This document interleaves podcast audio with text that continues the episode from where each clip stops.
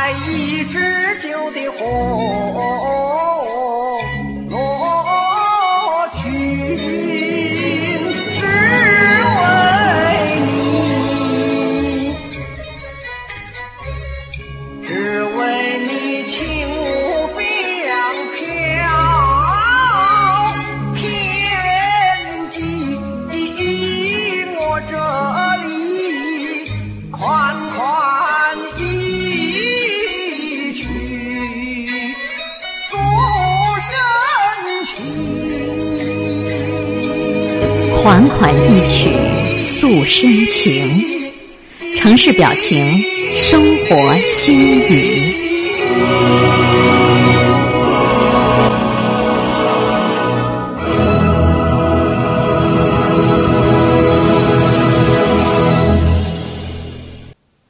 人都要有梦想，其实我跟大家一样，我觉得自己非常平凡。周杰伦只是学了点音乐而已嘛。学了这些音乐，最后能够站在这个舞台上演讲也不容易啊！我没有考上过大学，却来这里给你们演讲，你们会不会觉得有点奇怪？方文山也才读过小学而已，不过方文山写的东西却能够被编进教材里面，所以我觉得厉害的人、不平凡的人，并不是书一定要念得多好，而是要有一技之长，也要听妈妈的话，还要尊师重道。小时候，我妈妈很希望我考上音乐系，然后读大学。我大概考了两次吧，可能我不是读书的料，而且我又很爱打球。我现在讲的这些都是我成功的一些关键。你想一想啊，年轻时候如果我没有去打球，我现在怎么拍那个大灌篮？那个时候如果没有学琴，我现在怎么拍不能说的秘密？那时候如果我不喜欢看这些武术的电影。我怎么会能拍《青风侠》呢？其实这些都不是父母让你去学的，你是要有自发性的，你喜欢这样的东西。所以我觉得有一技之长比学历更加重要。其实我是一个蛮爱面子的人，一个很好胜的人。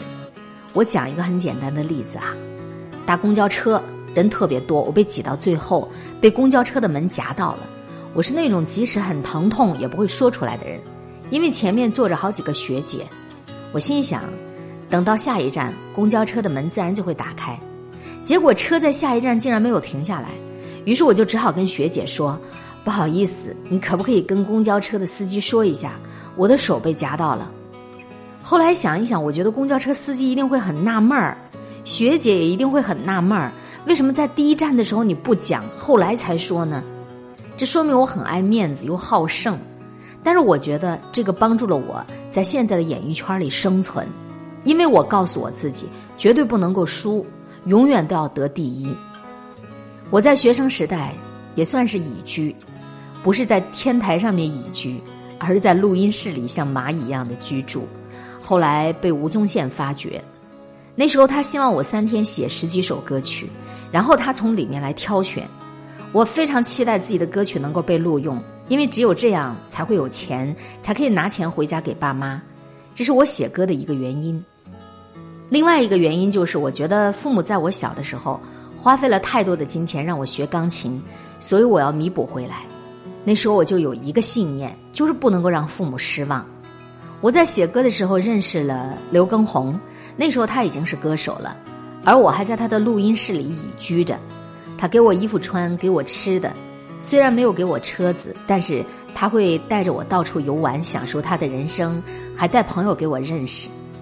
有一天，吴宗宪就说：“哎，你这些歌好像都不错哎，但是没有人可以唱。”公司签来的另外一位音乐总监杨俊荣，他听过我的歌，说：“你这些歌曲别人不用的话，你干脆自己唱唱看好了。”我没想那么多啊，就自己把自己的歌唱了一唱。一天有一个唱片公司的表演。很多艺人去参演，因为很多大老板要来看，我很紧张，不知道该唱什么歌曲。那唱黑色幽默好了，当时真的是黑色幽默啊。刘畊宏说：“你唱这首歌，这首歌很有你的味道。你可以想，以前的情歌都是非常的严肃的，哪有这么奇怪的歌词？”我说：“但是唱片公司来的都是老外，他听得懂吗？”刘畊宏说。反正你唱的也不清楚，他也不知道你在唱什么，旋律好就行了吧？结果我第一遍唱完之后，台下完全就没有任何反应。刘畊宏就说：“你唱的声音太小了。”我后来才知道，他们让我唱第二次，是因为刘畊宏悄悄的告诉工作人员，让他们再给我一次机会。第二次我就好好的唱，于是就有机会发片了。第一首主打歌《可爱女人》。当时同公司的师姐徐若瑄来拍第一支 MV，那时候我觉得蛮特别的。我说：“哎呦，这个师姐当时是女神呢，来拍 MV 真的假的呀？”后来呢，她竟然跟我说：“你可以教我弹钢琴吗？”我才发现我学钢琴是对的。我的第一张专辑的歌曲几乎都是写给别人唱，别人不要的，那我就拿来自己唱。我不能够停下来，我要继续往前走。为什么？为的就是我的歌迷朋友，你们没有看错人。然后出了几张唱片之后，去了几个颁奖典礼。对于奖项，我一开始看得特别重。有一次，我带了外婆去参加颁奖典礼，我觉得至少有一点很好，上台可以讲话吧，可以感谢我的外婆。结果我什么奖都没有得到，那时候我感觉非常不爽，但是我没有表现在脸上，因为那个摄影机他在拍你嘛。你还是要很开心、很大气的为人家那些得奖的人去鼓掌，我就觉得原来演艺圈是这么样的虚假。那时候我想，这么多的歌手，我要怎么样才能和别人不一样？我喜欢做反差很大的东西，那就是中国风了。中国风其实特别难写，因为只有五声音阶，要怎么样跟别人不一样呢？而我这种嗓音咬字又咬不很清楚，可不可以也来中国风呢？于是我就写了《东风破》，然后拍了电影《满城尽带黄金甲》。我非常感谢张艺谋导演，他说我听过你的《东风破》，要不来一个跟这个“满城尽带黄金甲”有关的？你觉得怎么样？那时候我写了两首歌，一首是《黄金甲》，听过的人肯定不多，大家听到的歌都是《菊花台》，对不对？果然呢，张导演比较喜欢《菊花台》，用它当了那部电影的片尾曲。这首歌也让很多歌迷朋友的爸爸妈妈认识了我，很多四五十岁、五六十岁的人，还有一位老奶奶说：“我喜欢听你的《菊花台》。”我才知道，其实听我歌的年龄层次可以这么广泛。我终于找到了自己的特色，每张专辑要有一首中国风的歌曲。所以说，这对于一个歌手来讲非常累啊，因为要想很多，写了十首歌曲，还要拍十支 MV。为什么？因为我在写每首歌的时候，画面都已经在头脑里了，所以我必须把它拍出来，交给别人来拍，我不信任，这就是我自己相信自己的地方。拍这些 MV 呢，其实我都是在积累经验，因为我想当导演，所以我不断的练习。你们现在都还处在学生时代，现在讲这个会不会觉得太远了？其实不会的，因为你们要思考你们的未来，所以我才会写一首歌，听妈妈的话，告诉从前的自己。因为那时候我很喜欢周润发，周润发拍了电影《赌神》，那也是我喜欢变魔术的原因吧。我写了一首歌，从未来告诉以前的自己，你会遇到周润发，因为他会出演电影《满城尽带黄金甲》，当你爸爸，所以赌神未来会是你爸爸。那时候我喜欢听的流行歌曲。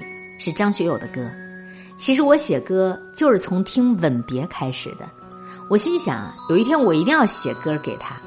果然，张学友也唱了我的歌曲，而且我还跟他同台表演。这些都是我在音乐领域的成就。在电影方面，我拍了《不能说的秘密》，我一直就在想，怎么样的爱情可以变得不一样？穿越时空的情节，我觉得非常特别。我把钢琴的速度想象成时光机。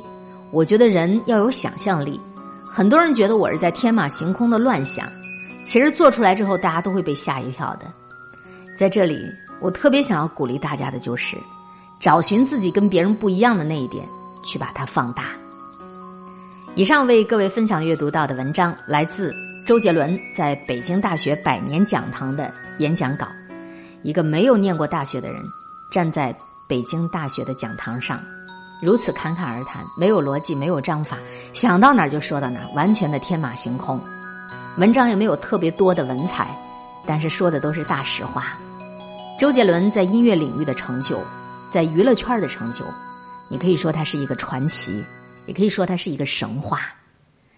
他得益于的一切，就是他的这句话：要找寻自己跟别人不一样的那一点，去把它放大，然后要听妈妈的话。